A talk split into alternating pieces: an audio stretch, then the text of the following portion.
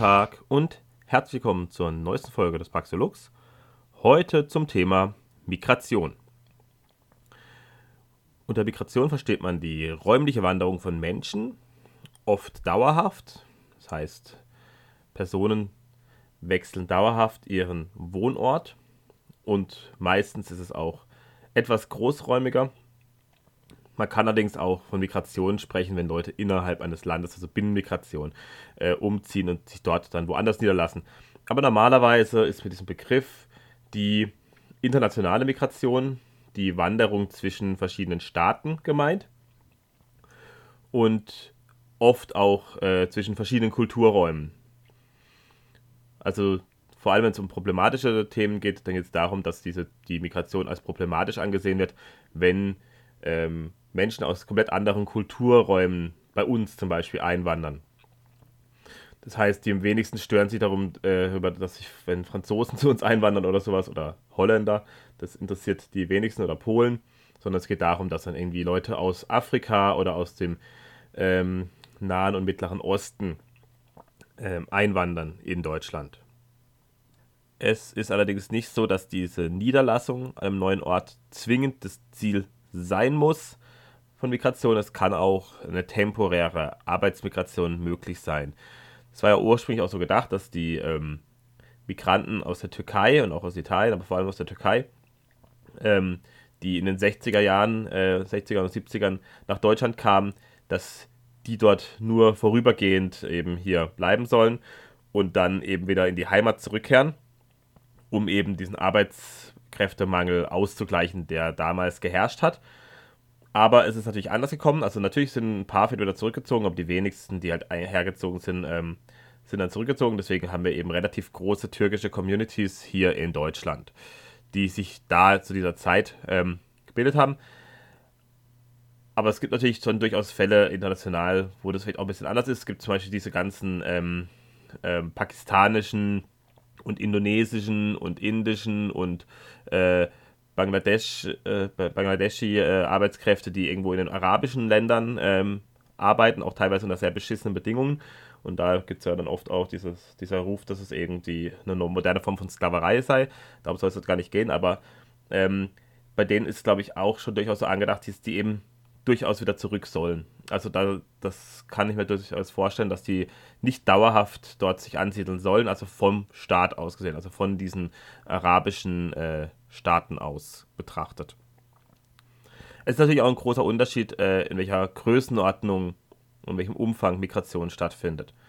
Also so Migration in kleinerem Umfang und innerhalb von einem überschaubaren Radius, die gab es immer historisch war die ganz normal, also so an Staatsgrenzen, Ländergrenzen, also Regionengrenzen gab es immer Austausch und durchaus auch eben Migration oder auch irgendwie einfach, dass sich Beziehungen dann gebildet haben und da dann Leute von einem, von einer Region in die nächste gezogen sind, in die Nachbarregion, und es eben langsam zu einer Durchmischung kam. Aber diese Durchmischung war eben sehr langsam und ja, in einem gewissen, auf einen gewissen Radius beschränkt. Also an Grenzgebieten eben. Aber sowas wie Massenmigration gibt es eigentlich, äh, historisch gab es das selten. Und wenn, dann hat es immer was mit äh, massiven Eingriffen zu tun, die eben von Staaten bzw. von Herrschern ausgingen. Also, da waren irgendwelche Vertreibungen, Kriege oder auch sowas wie Anreiz zur Besiedlung, dass irgendwie große Landstriche äh, relativ menschenleer waren und dann wurde Menschen dort äh, günstiges Land, äh, das sie eben bewirtschaften sollten, versprochen von den Herrschern. Deswegen gibt es ja auch viele Deutsche, die äh, im Banat gelebt haben, also auf dem Balkan im Endeffekt, so heutiges Serbien und ja, Teile von Ungarn, Teile von Rumänien, Bulgarien und so weiter. Und die wurden ja dann äh, Ende des Zweiten Weltkriegs von dort vertrieben. Also zum Beispiel meine Oma ist auch äh, im heutigen Serbien geboren, aber halt als Deutsche, war also in, in der deutschen Siedlung dort. Und die wurden ja dann vorher, also ein paar hundert Jahre vorher, ich glaube 17 oder irgendwas war das, wurde denen dort eben Land versprochen und eben günstiges Land und haben die sich dort angesiedelt und die kamen vorher aus dem süddeutschen Raum. Deswegen gibt es auch diesen Begriff Donauschwaben. Und bei diesen Donauschwaben handelt es sich natürlich um eine relativ große Gruppe. Das waren mehrere Millionen am Ende. Ich weiß noch nicht, wie viele Millionen, also wie viele ausgewandert sind, also 1700 irgendwas, sondern die hatten sie dann eben ja auch ähm, dort niedergelassen und eben auch vermehrt. Aber es gibt eben auch den Fall, dass, also der natürliche Fall ist vielleicht so, dass es äh, ja, in einer kleineren, in einer kleineren Größenordnung abläuft. Beziehungsweise, man muss natürlich auch sehen, wir haben natürlich eine viel größere Weltbevölkerung als früher. Das heißt, man muss es auch ins Verhältnis setzen. Dennoch ist es so, dass in absoluten Zahlen aktuell äh, mehr Menschen migrieren als je zuvor. Also auch viele Menschen sind auch auf der Flucht aus Krisengebieten, aus Kriegsgebieten. Und ähm, da will ich jetzt eben auch kurz auf diese typischen Push- und Pull-Faktoren eingehen. Also, Push-Faktoren sind einfach alles, was Menschen dazu bewegt, aus ihrem aus ihrer Heimat, aus ihrem angestammten äh, ja, Lebensgebiet sozusagen auszuwandern. Also alles, was sie sozusagen wegdrückt von dort. Also schlechte Faktoren kann man sagen. Ähm, ja, schlechte Dinge. Und die Pull-Faktoren sind alle Faktoren, die Menschen in eine Region hinziehen.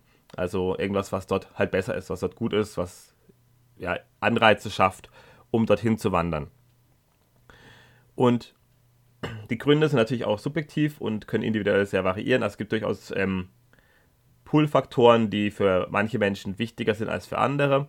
Es gibt auch Push-Faktoren, die nicht jeder als so schlimm ansieht. Das ist halt immer eine Abwägungssache. Ein typischer Pull-Faktor in Europa zum Beispiel sind die Sozialsysteme.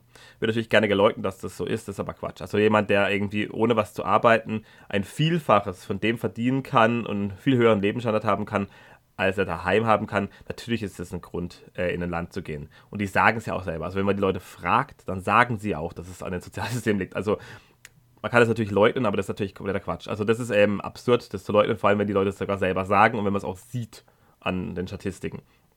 Das heißt, wenn es Sozialsysteme gibt und vor allem diese Sozialsysteme eben offen sind für Zuwanderer, was schon meiner Meinung nach ein Fehler ist an sich, ähm, dann äh, gibt es natürlich auch Leute, die das ausnutzen. Also die Idee, dass das niemand ausnutzen würde, ist absurd.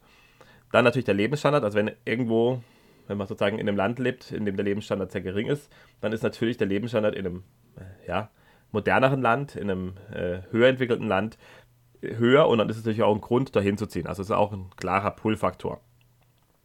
Dann auch sowas wie direkte Subventionen, dass man Leute, dass Leute eben irgendwas bekommen, wenn sie her, herkommen. Das war ja zum Beispiel mit den äh, Aussiedlern teilweise so, dass sie dann teilweise Willkommensgeschenke bekommen haben in den 90ern, zumindest hieß es es. Ich weiß nicht, ob das wirklich so war, aber das wurde so behauptet, als dass dann eben die ganzen Russlanddeutschen damals auch deswegen kamen. Und ähm, dass natürlich sowas wie Frieden herrscht, also wenn das Miteinander vor Ort viel friedlicher ist und man eben selber in einem Kriegsgebiet, in einem Konfliktgebiet lebt, dann ist das natürlich auch ein Grund. Und was natürlich auch ein wichtiger Grund ist, sind Arbeitsplätze, dass es eben Arbeit gibt und ein großes Arbeitsangebot und man dort eben Arbeit finden kann, wenn man selber zu Hause keine finden kann. Dann können auch so Sachen wie Infrastruktur, die haben oft mit dem Wohlstand zu tun, logischerweise mit dem Lebensstandard, das kann auch ein Faktor sein. Das Klima kann auch ein Faktor sein, aber nicht so wie die Leute, die immer von Klimaflüchtlingen reden, sondern eher, also die meisten, die wegen Klima umziehen, ziehen in wärmere Regionen. Die ziehen eher Richtung Süden oder in Äquatornähe im Vergleich äh, zu ihren ursprünglichen Regionen. Also die wenigsten ziehen jetzt wegen Klima nach Alaska. Es gibt vielleicht Leute, die das mögen, die so kaltes Klima mögen, aber ähm, das ist nicht das, was ja so der, der Großteil der Menschen äh, bevorzugt. Das ist einfach so, die meisten bevorzugen milderes Klima, ähm, warm, wird nicht zu heiß, wird nicht zu drückend, nicht zu tropisch. Das ist auch wieder, wieder eher ein Negativpunkt, aber so ein mildes, relativ warmes Klima ist durchaus ähm, beliebt. Also sowas wie zum Beispiel im Mittelmeerraum oder so. Das sind dann durchaus Klimate, die eben anziehender wirken auf Menschen als irgendwelche Polarregionen. Dann kann es natürlich auch sein, dass einem die Kultur vor Ort einfach mehr zusagt. Aus welchen Gründen auch immer oder dass man irgendwie ja, einen Neuanfang haben möchte, dass man irgendwie im Leben ja einfach sozusagen einen Cut machen will und irgendwo anders neu anfangen will und deswegen auch versucht, das örtlich zu trennen. Und auch so ein Aussteigertum, wie irgendwelche Leute, die dann irgendwie, irgendwelche Hippies, die nach Indien ziehen oder so, um da so ein Aussteigerleben zu äh, leben. Das gibt es ja auch immer mehr. Aber das sind eben auch keine riesigen Zahlen. Also es sind nicht Millionen von deutschen Aussteigern in Indien, sondern das sind halt ein paar tausend vielleicht. 10.000, ich weiß nicht, wie viele es sind, aber extrem viele sind es nicht. Also es gibt schon so kleine Communities, die sich gebildet haben, aber das ist jetzt nichts, was in, für der Größenordnung richtig äh, relevant wäre. Dann gibt es natürlich die Push-Faktoren, die sind vor allem Armut, dass irgendwie Land eben sehr arm ist und dann eben Wirtschaftsmigranten, also die versuchen dann eben in einem anderen Land äh, ihr Glück zu finden und dort irgendwie äh, mehr zu verdienen. Dann natürlich Konflikte, Kriege und so weiter, allgemeine Perspektivlosigkeit und oft ist es auch verbunden mit dem Bevölkerungsdruck, mit dem Use Bulge, das heißt, äh, das ist nach Gunnar Heinz und dann auch nach ein paar anderen Forschern, dass es eben sehr viele junge Menschen vor Ort gibt, sehr viele äh, Jugendliche, sehr viele Menschen im Alter zwischen 15 und 30 und eben, dass es dort sozusagen dadurch ein erhöhtes Konfliktpotenzial gibt, weil die eben in der Masse dann eben nicht versorgt werden können. Also die haben eben nicht die Arbeitsplätze da, die nötig wären. Ähm, und ah, in diesem Alter sind auch Leute allgemein ein bisschen, ähm, ja, hitziger vielleicht. Und da kommt es eher zu Konflikten und eben zu, ja, so kleinen äh, Scharmützeln sozusagen zwischen verschiedenen Gruppen. Und diese Migration, die entlädt diesen Bevölkerungsdruck. Also wenn eben ein Land so eine relativ junge Bevölkerung hat, dann kann es sozusagen das Konfliktpotenzial im Inneren äh, verringern, indem es eben Migration zulässt, die Leute rauslässt. Man drin lassen tun es eh die wenigsten, aber halt sozusagen, das ist dann auch sogar gut für die Herrschenden, weil eben das Potenzial für Bürgerkriege und für Völkermord und so weiter verringert wird dadurch. Und das Problem damit ist darin, liegt darin, dass eben dadurch schlechte Systeme äh, stabilisiert werden können. Also diese Unzufriedenheit hat ja einen Grund äh, in, in einem Ort. Das liegt nicht nur daran, dass eben Leute jung sind. Also es kann auch eine sehr junge Gesellschaft geben, die äh, zufrieden ist, äh, die halt irgendwie ja produktiv sein darf und also und sozusagen wo sie Leute verwirklichen können und äh, Leute was aufbauen können. Das gibt es auch. Aber wenn es eben nicht der Fall ist, dann kommt zu dieser Unzufriedenheit und das bedeutet auch, dass das System schlecht ist. Und ähm, das ist dann natürlich eine Stabilisierung des Systems, weil wenn man eben diesen Konflikt zulässt, diesen sozusagen, also Bürgerkrieg oder irgendwas in der Richtung, ist nicht schön, aber das ist dann sozusagen eine Möglichkeit, um da was zu erneuern, um da was ähm, zu verändern. Und dann kommt es eben nicht zu dieser Veränderung. Das heißt, die Unzufriedenen wandern ab und das Rest, de, de, ja, der Rest des Landes äh, bleibt so in seinem Siechtum gefangen und äh, verändert sich eben nicht. Also es kann auch dadurch ein Nachteil für die Herkunftsregion sein. Ich möchte jetzt Migration aus einer relativ freiheitlichen Perspektive betrachten und ich werde natürlich auch darauf, darauf eingehen, welche Probleme wir jetzt durch Staaten und durch staatliche Systeme, zum Beispiel diese Sozialsysteme, haben. Also auf einem freien Markt gäbe es durchaus Migration, aber es wäre eine Markteinwanderung und die könnte folgendermaßen aussehen. Erstmal würden Menschen dann kommen, wenn sie eingeladen werden, also wenn eben Arbeitskräfte zum Beispiel gesucht werden und auch schon ein Arbeitsvertrag vorliegt und der Eigentümer des Landes, also der lokale Eigentümer, alles ist in, also in Privatbesitz oder in kleinen Gemeinden, kleinen Regionen, die sich zusammengetan haben, aber da ist dann auch ähm, trotzdem alles in Privatbesitz und dann können sich die ansässigen Privateigentümer zusammenschließen und ähm, gemeinsame Regeln aushandeln, wenn sie das wollen. Auf jeden Fall würde der Eigentümer entscheiden, wer kommen darf es ist nicht so, dass dann irgendwie alle Grenzen komplett offen wären. Wahrscheinlich wären manche Grenzen durchaus offen. Also es wäre nicht so, dass jetzt irgendwie alles immer komplett kontrolliert wäre. Das ist unwahrscheinlich. Aber der Eigentümer könnte eben entscheiden, wer herkommen darf. Und das kann man zum Beispiel damit entscheiden, ähm, wer ähm, eine Wohnung bekommt vor Ort. Also wenn man irgendwo arbeitet, braucht man auch in der Nähe eine Wohnung. Und wenn jetzt äh, alle Menschen dort vor Ort äh, ablehnen, dass du, du darfst hier kein Land kaufen, du darfst hier ähm, nicht in eine Wohnung einziehen, ja, dann hast du Pech gehabt. Und dann ist es halt sozusagen ähm, eine Möglichkeit, die Leute nicht reinzulassen. Natürlich, wenn die dann trotzdem kommen, da komme ich nachher dazu, wie geht man dann damit um? Also es sind auf jeden Fall so, lokale äh, Regelungen sind denkbar und es gäbe vermutlich in einer freien Welt sehr unterschiedliche Ansätze nebeneinander. Also sehr offene und sehr äh, ja, geschlossene Gemeinschaften, also komplett geschlossene Gemeinschaften. Die einen würden dann vielleicht gar niemanden anderen reinlassen oder eben nur Leute einer gewissen Ethnie zum Beispiel oder einer gewissen Profession, also die gewisse Kompetenzen vorweisen können. Und andere würden sagen, jeder kann rein, wenn er was Bestimmtes tut. Und es gibt auch, auch, wird auch Gemeinschaften geben, die jeden reinlassen, komplett, ob er, ob er faul ist oder nicht, ob er was arbeitet oder nicht. Aber das, äh, die werden sich nicht lange halten. Es gibt natürlich verschiedene Abwägungen und auch verschiedene Vor- und Nachteile davon, Leute ins Land zu lassen und Leute nicht reinzulassen.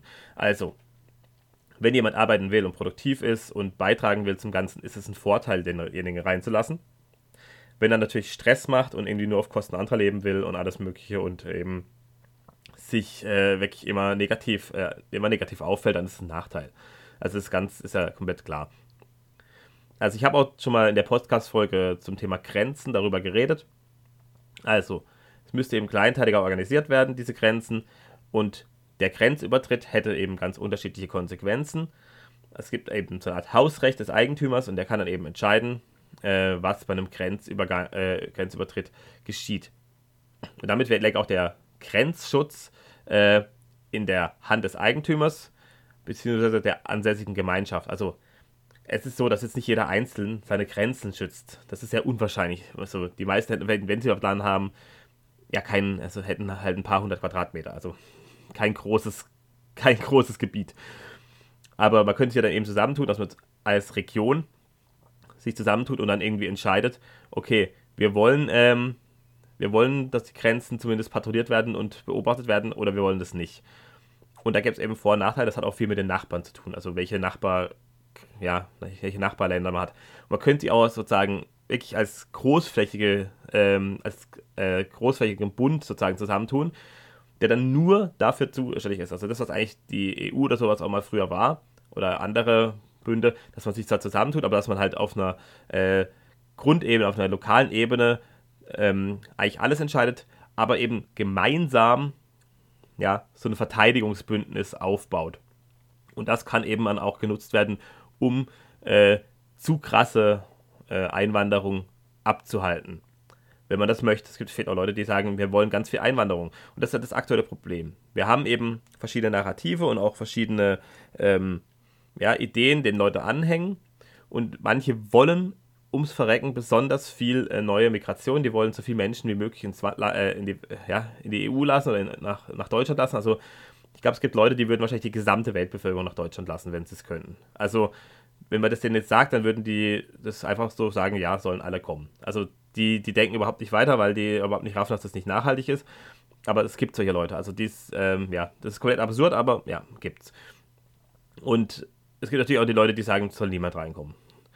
Und irgendwo dazwischen bewegen sich die meisten Menschen. Manche wollen, dass, dass welche kommen können, die wollen helfen aus altruistischen Gründen, angeblicher Altruismus. Andere sagen, wir sind nicht das Sozialamt der Welt, was man natürlich als Position komplett nachvollziehen kann, weil es eben auch nicht nachhaltig ist, äh, Leute, ewig viele Leute reinzulassen und dann eben den alles zu bezahlen. Also, es ist so, dass äh, Grenzschutz oft gar nicht nötig wäre, wenn die ganzen Pull-Faktoren weg wären. Also sowas wie das Sozialsystem. Also das ist halt der wichtigste Pull-Faktor, weil die wenigsten haben eigentlich Probleme mit Leuten, die arbeiten wollen, sondern die haben Leut Probleme damit mit Leuten, die in die Sozialsysteme einwandern. Also wenn es zu einer zu großen Ablehnung im Zielland kommen würde oder einer massiven aggressiven Zuwanderung von außen, dann würden sich auf jeden Fall Menschen zusammentun, um Abwehrmaßnahmen zu finanzieren. Diese Abwehrmaßnahmen können sein Mauern, Zäune und so weiter, Grenzpatrouillen. Ähm, auch ähm, komme ich später noch dazu, so Sachen wie Remigration sind durchaus möglich, also wirklich Ausweisung, aber das ist dann halt auch immer wieder so ein, eine Einzelfallgeschichte. Und ähm, da ist auch die Frage, ist es jetzt auf einer staatlichen Ebene sinnvoll, sowas zu fordern? Komme ich nachher dazu. Also die Frage ist auch erstmal, was kostet eigentlich die Wanderung? Also was kostet ähm, die Migration für die Migranten. Wir haben einmal die Frage, ist es überhaupt legal? Also es gibt natürlich sowas wie legale und illegale äh, Migration aktuell. Wie gesagt, in der freien Welt wäre es eben, würde es gar nicht um Legalität gehen, sondern einfach um Eigentumsrechte. Und wenn man halt, ähm, ja, wenn man das Hausrecht von Leuten ständig verletzt, dann äh, wird man halt ausgewiesen oder äh, wird abgewiesen. Und das wird dann auf jeden Fall nicht dazu führen, dass Leute äh, da immer mehr einwandern wollen und es immer mehr versuchen, wenn sie einen Backlash bekommen. Die Kosten der Migration steigen jedenfalls mit den Hürden. Je restriktiver die sind, desto höher sind die Kosten. Wenn es eben überhaupt nicht möglich ist, sozusagen legal über die Grenze zu kommen, ähm, dann muss man es natürlich auf dem illegalen Weg versuchen. Das heißt, dann gibt es wieder Schlepperei und so weiter. Das kostet auch nochmal Geld. Und das heißt auch, dass sich auch heute schon nicht unbedingt alle Migration leisten können. Also nicht die Allerärmsten aus den Ländern kommen, sondern es kommt eher so der Mittelstand aus diesen Ländern, also die, die ein bisschen was haben und eben damit diese Migration auch finanzieren können.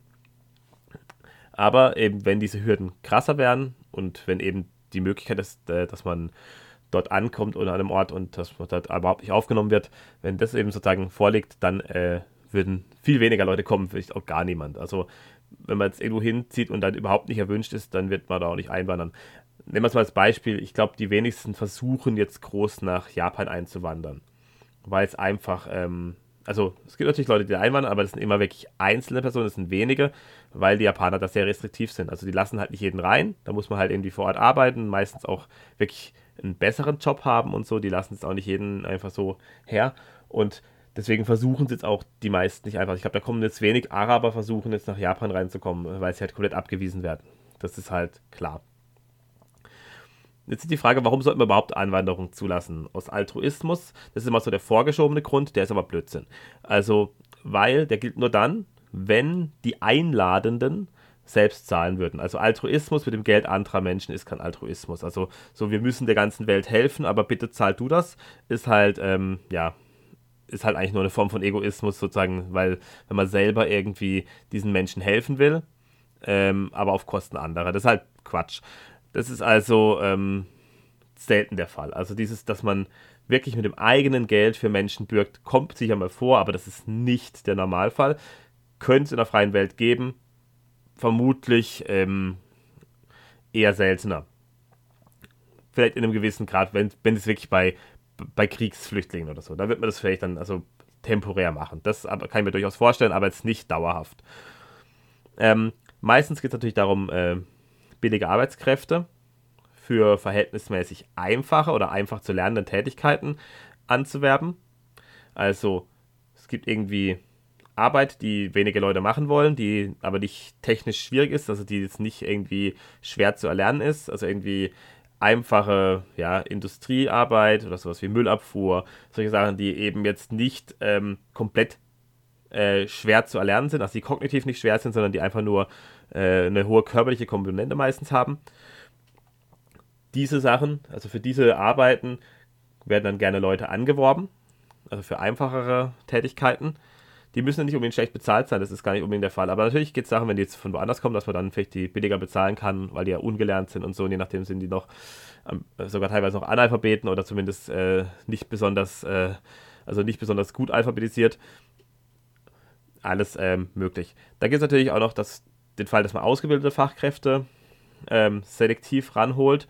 Also eine selektive Einwanderung, das heißt, man wird dann schaut dann, was können die Menschen, was haben die für Zertifikate, die sie vorweisen können, also was für Ausbildungen haben die, wie qualitativ sind diese Ausbildungen im Vergleich zur, äh, zu der gleichen Ausbildung im Inneren. Also es ist halt so, dass ähm, in Deutschland dieses ganze Ausbildungssystem ähm, ja einen sehr guten Ruf hat, weil man eben hier lange aus, also die langen Ausbildungen hat und dadurch eben dann aber auch ähm, in der Materie drin ist und eben in diesem Beruf, den man hat, auch wirklich äh, die Dinge weiß und auch eben da, je nachdem, sehr gut drin ist. Vor allem deutsche Handwerker sind ja sehr gefragt.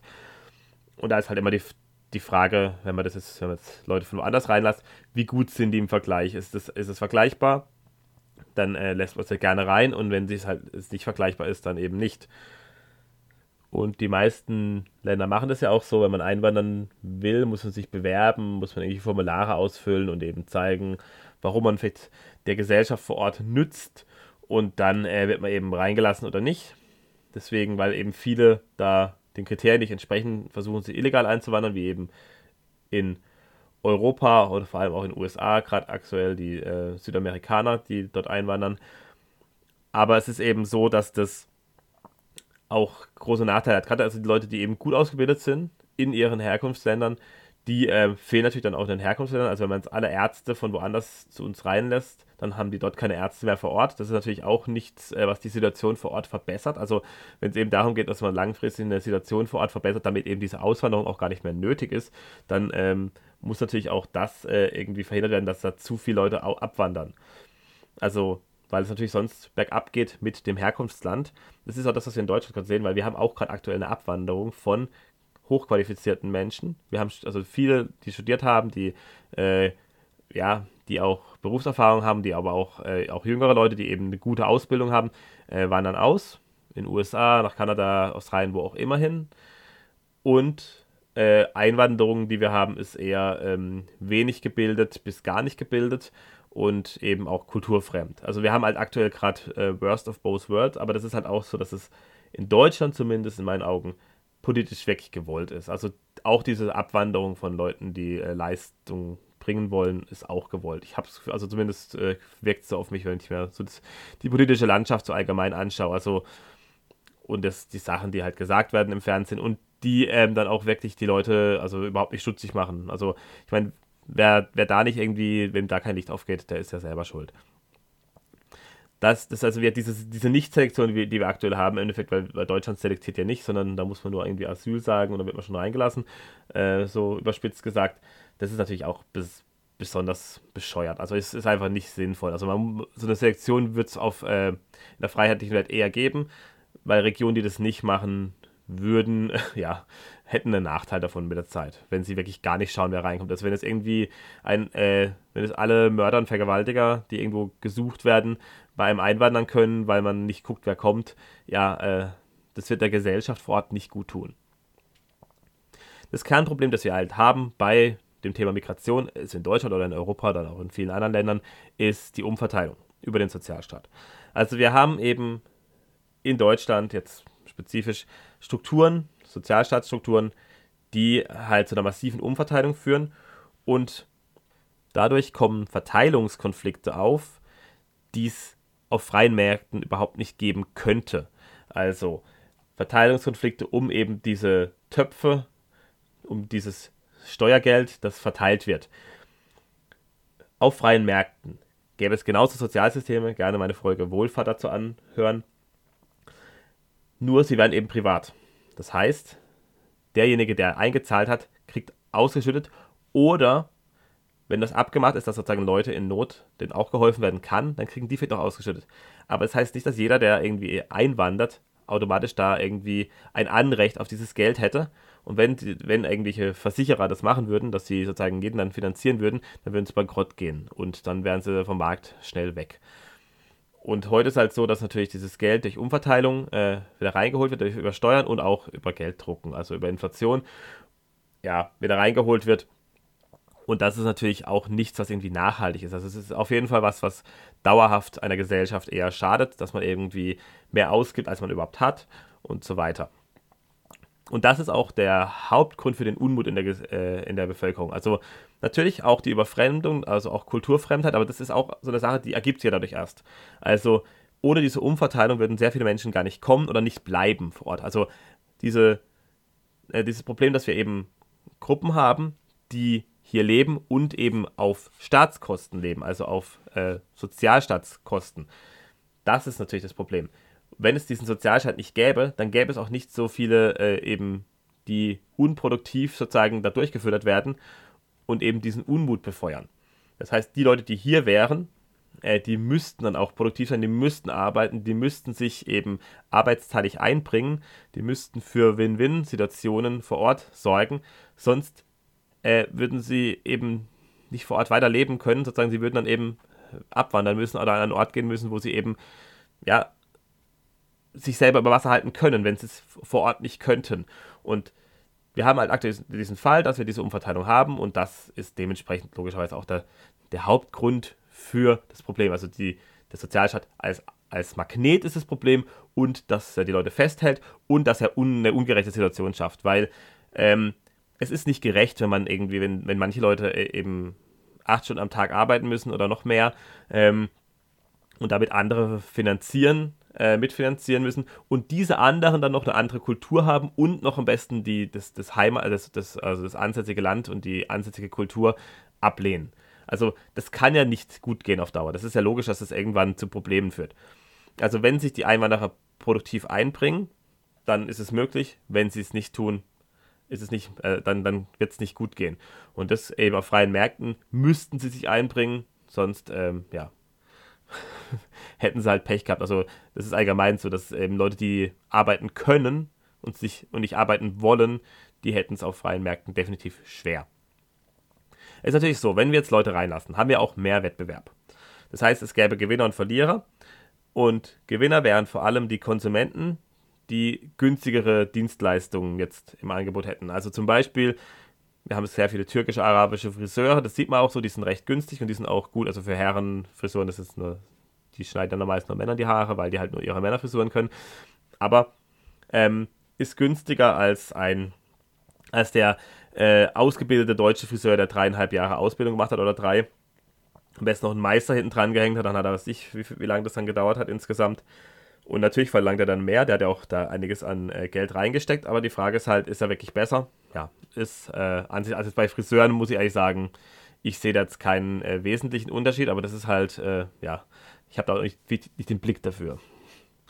Auf jeden Fall gäbe es durch die Einwanderung und den erhöhten Wettbewerb eben Gewinner, nämlich die Konsumenten dieser günstigeren Dienstleistungen und günstigerer Waren, die eben vielleicht von billigeren Arbeitskräften auch billiger hergestellt werden können.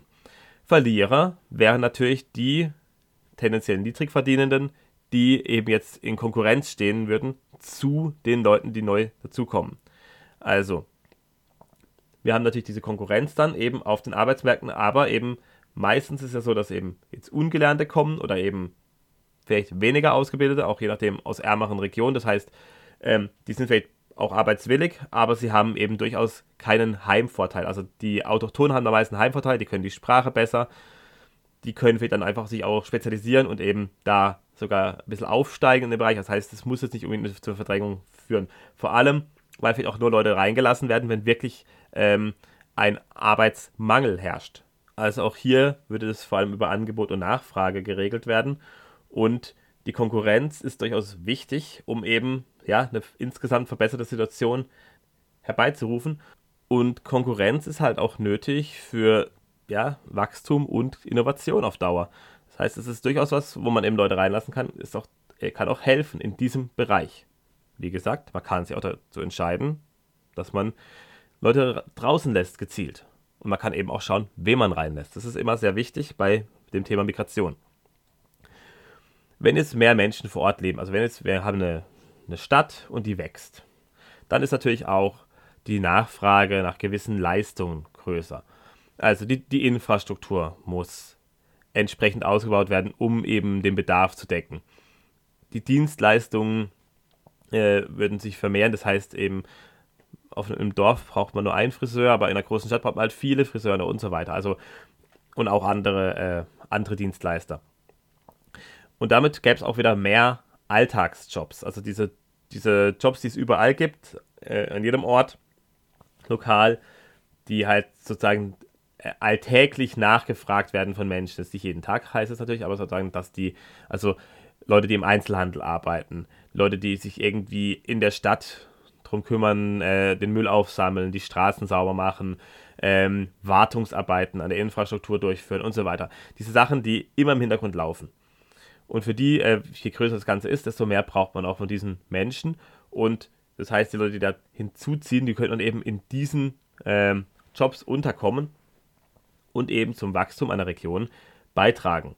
Und für all das braucht man keine Regierung, keine Gesetze, keine ähm, irgendwie Steuerung des Ganzen, sondern der Markt allein könnte das eben regeln.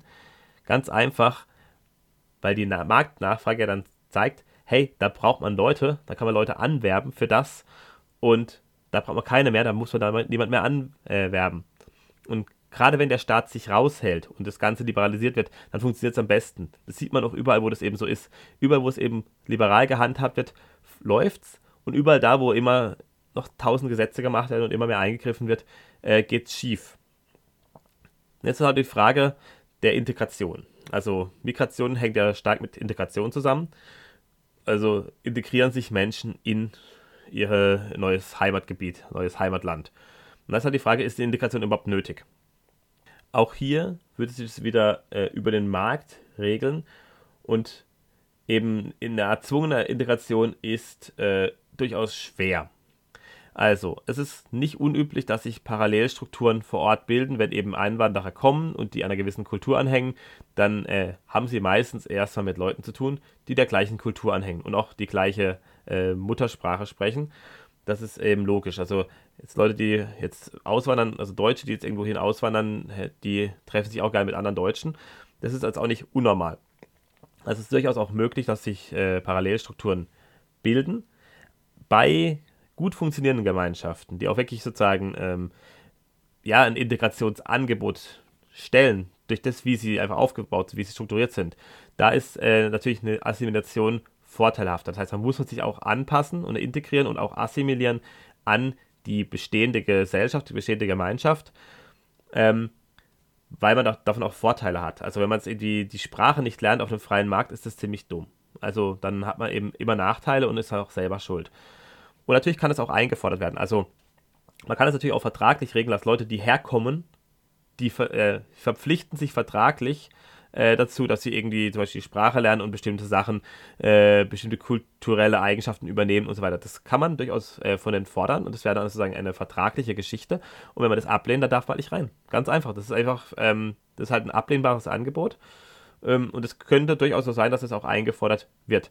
Aber wahrscheinlich ist es eher so, dass es sich automatisch ergibt bei den meisten, in den meisten Fällen, wo wir eben ja, eine Arbeitsteilung haben und auch ähm, ja, Win-Win-Situationen erzeugen wollen wo eben das Ganze über den Markt geregelt wird, da gibt es das automatisch, weil äh, man sich das selber von allem Möglichen ausschließt, wenn man eben sich nicht integriert. Also ohne Sozialsysteme, die einen auffangen und ohne diese Umverteilung ist es eben schwierig. Außer jede Gemeinschaft bleibt für sich und ist für sich stark. Dann hat man eben ja, eine Form von Segregation, von Sezession äh, regional. Dann ist natürlich auch die Frage, ob diese Leute reingelassen werden. Also wenn es irgendwie eine Gruppe in eine Region einzieht und reingelassen wird, ähm, dann äh, das muss halt erstmal zugelassen werden. Das muss halt von den Besitzern, also von den Eigentümern des Landes zugelassen werden. Und das ist auch schon sehr unwahrscheinlich, dass irgendwie jetzt eine Gruppe, die sich nicht integrieren will, da einfach alles aufkauft und äh, sich dann da niederlässt. Möglich, aber jetzt nicht so wahrscheinlich. Das Problem ist halt im Nachhinein diese Integration erzwingen, was aktuell äh, sozusagen gemacht wird, ist schwer und auch fast unmöglich und äh, wird eher zu ja, zu einem Backlash führen und eher dazu, dass sich Leute sich noch mehr dagegen wehren. Aber das ist auch von Ort zu Ort sehr unterschiedlich. Es gibt ja auch ähm, Länder, wo die Integration funktioniert und es gibt äh, Länder, wo das eben nicht funktioniert. Und es ist oft so, dass da funktioniert, wo es ein sinnvolles Angebot gibt.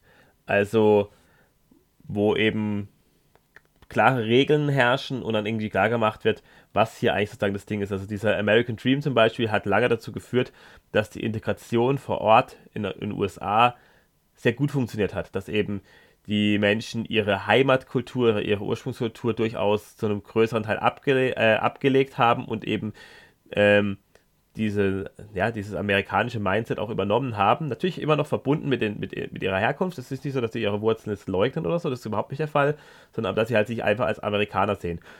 In Deutschland ist es nicht so, das hat auch verschiedene Gründe. Ich meine, Deutschland hat einfach überhaupt kein Angebot für Leute. Also es gibt überhaupt keinen Grund, sich in Deutschland integrieren zu wollen. Also ich mag Deutschland an sich, aber, aber Deutschland, gerade diese Gesellschaft und auch das, was man sozusagen so medial rüberbringt, ist halt so, irgendwie so ein Selbsthass zerfressener Quatsch, der da gelabert wird. Also, dass sich da niemand integrieren will, ist ja völlig logisch. Also, also irgendwie, wenn man jetzt AD, AD, ZDF guckt und dann denkt, das sind normale Deutsche, dann, also wer dann Deutscher sein will, also das, das kann ich nicht nachvollziehen, wenn man dann Deutscher sein möchte. Das macht keinen Sinn für mich.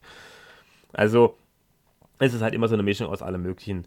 Also lässt man sozusagen diese Parallelstrukturen zu, zu arg, ähm, was halt nur dann möglich ist, wenn man ähm, die auch wirklich subventioniert, die Leute. Und das wird halt aktuell gemacht durch den Sozialstaat und das ist wirklich, äh, das wäre halt ohne Sozialstaat überhaupt nicht möglich in diesem Umfang. Die Leute müssten sich um sich selbst kümmern, die müssten ja was geschissen bekommen und dann äh, hätte man schon da schon automatisch müsste es dann auch mehr Kooperation geben und dadurch kommt es automatisch zu einer besseren Integration. Das hat man ja alles nicht und das wird auch verhindert, das wird auch staatlich ähm, ja, gezielt verhindert. Also oder zumindest wurde gezielt weggeschaut, wenn Leute das moniert haben. Und es wurde immer moniert, schon seit den äh, 60ern. Ein weiteres Problem äh, im Zusammenhang mit Migration sind schädliche Narrative, die äh, medial befeuert werden, die eben das Ganze, ja, die Situation auf jeden Fall noch verschlechtern. Also einmal wird einem wird einmal gesagt, dass die, ja, die Armut der Herkunftsländer Schuld des Westens ist dass eben der Kolonialismus dazu geführt hat, dass diese äh, Länder arm sind und dass sie ausgebeutet werden und so weiter. wenn man sich da ein bisschen das genau anschaut, stimmt es nicht wirklich. Also kann man so nicht sagen, die waren eben vorher auch arm, die waren sogar noch ärmer und da wurde eben eher was aufgebaut. Auch gerne meine äh, Folge Kolonialismus dazu anhören. Zum Thema Ausbeute muss ich auch mal eine eigene Folge, glaube ich, machen. Habe ich aber auch schon ein paar Mal nebenbei angesprochen. Es ist eben, ja, das kann man so einfach nicht sehen und es ist eben eher eine Geschichte, dass dort durchaus auch vor Ort Strukturen herrschen, die überhaupt nichts mit dem Westen zu tun haben, die dazu führen, dass diese Länder äh, sich weiterhin unten befinden. Und deswegen sieht man ja auch Länder, wo das anders gemacht wird, dass die aufsteigen mit der Zeit. Also es gibt in Südostasien einige äh, durchaus stark wachsende, stark aufsteigende ähm, ja, Staaten. Singapur oder auch früher Hongkong äh, ist dann mittlerweile jetzt Teil von China. Ähm, war eben auch so ein Fall. Also es hat irgendwie nichts damit zu tun, dass die kolonialisiert äh, waren, sondern es hat einfach ähm, andere Gründe, warum die Länder dort arm sind. Und ähm, also dann wird einem sozusagen diese Schuld eingepflanzt, das ist schon mal negativ. Und dann auch diese weiße Vorherrschaft wird überall gesehen. Also das ist alles, was mit diesem, also im Endeffekt ist es so ein marxistisches Ding, äh, was dann in der Critical Race Theory, äh, der kritischen Rassenlehre, wenn man es auf Deutsch ausspricht, ähm, ja, gerne moniert wird. Was dann auch Sachen sind, die einfach ähm, Blödsinn sind. Also es ist einfach so, natürlich äh, haben wir in einem autochton weißen Land haben wir mehr Weiße und natürlich sind dann die die Mehrheitsgesellschaft und irgendwie, dass man das dann irgendwie ankreidet, ist halt absurd. Man könnte jetzt auch genau sagen, dass, jetzt, dass es zu viel Schwarze in Nigeria gibt und zu viele Chinesen in China. Also das ist einfach nur absurd. Und daraus wird auch so eine Verpflichtung der Aufnahme von Flüchtlingen, der Aufnahme von Migranten irgendwie geformt.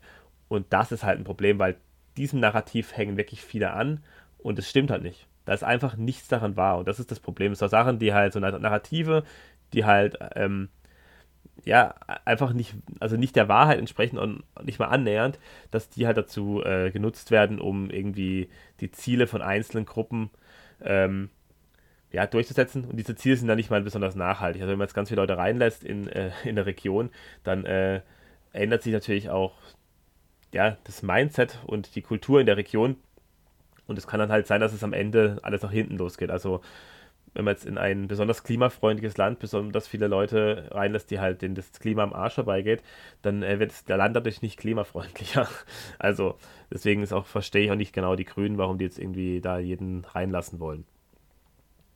Dann ist natürlich so, dass die, äh, also manche Rechten jetzt eben die Ursachenbekämpfung fordern, oder auch allgemein, also ich meine, es auch nicht, nicht schlecht sozusagen.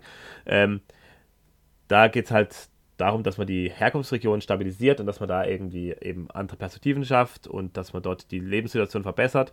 Und was ich daran halt sehe, das Problem sehe, ist, dass Entwicklungshilfe nicht funktioniert. Also Entwicklungshilfe ist nicht der richtige Weg, weil die eben so nicht funktioniert, zumindest nicht so, wie sie aktuell gemacht wird. Also irgendwie Geld draufschmeißen wird nicht funktionieren.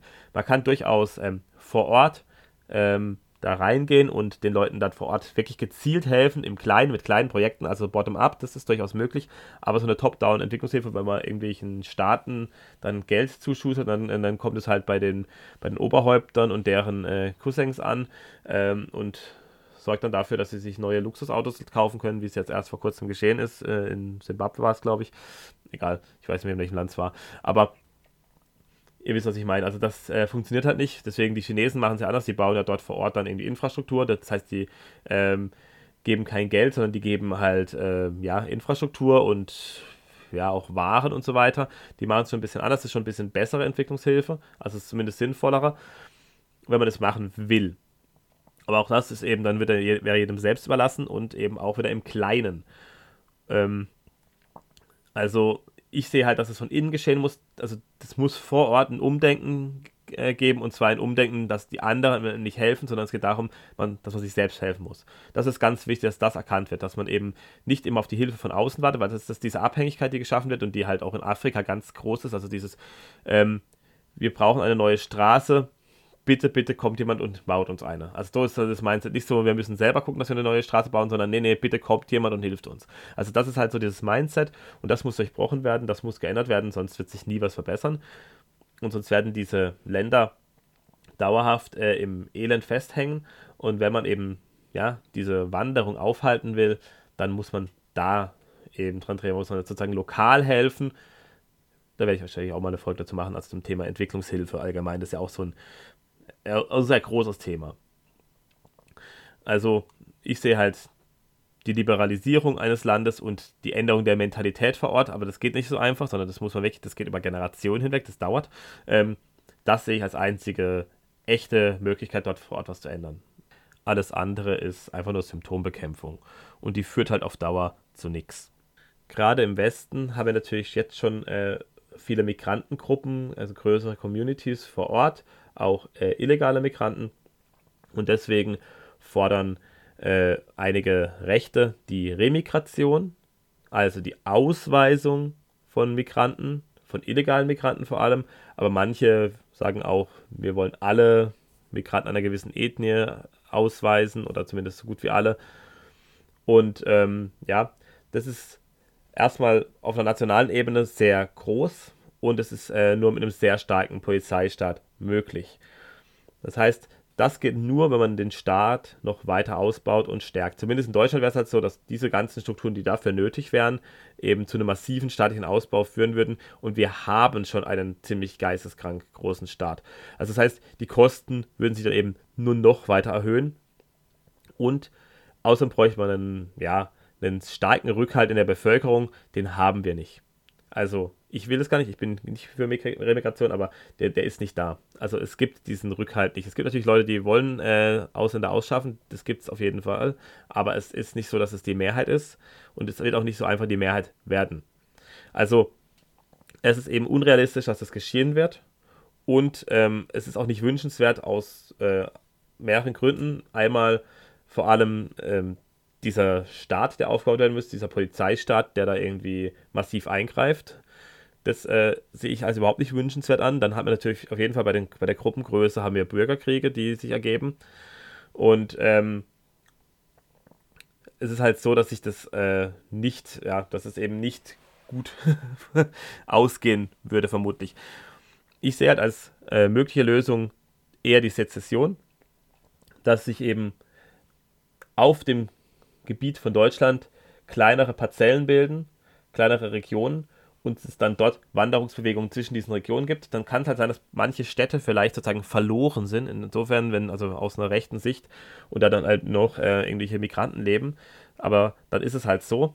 Der Punkt ist halt, wenn man den Sozialstaat wirklich jetzt stark abbaut bis abschafft und eben das wirklich auf einer privaten Hilfsebene alles äh, macht, also alle Sozialhilfe irgendwie privatisiert sozusagen und äh, wirklich ähm, auch die ja, die Autonomie sozusagen von Regionen äh, stärkt und eben eine Subsidiarität auf der Gemeindeebene und auf der äh, individuellen Ebene hat, ähm, dann würden sich viele Probleme von automatisch lösen, weil dann gäbe es eben dieses Geld nicht mehr, dann gäbe es diese Hilfen nicht mehr.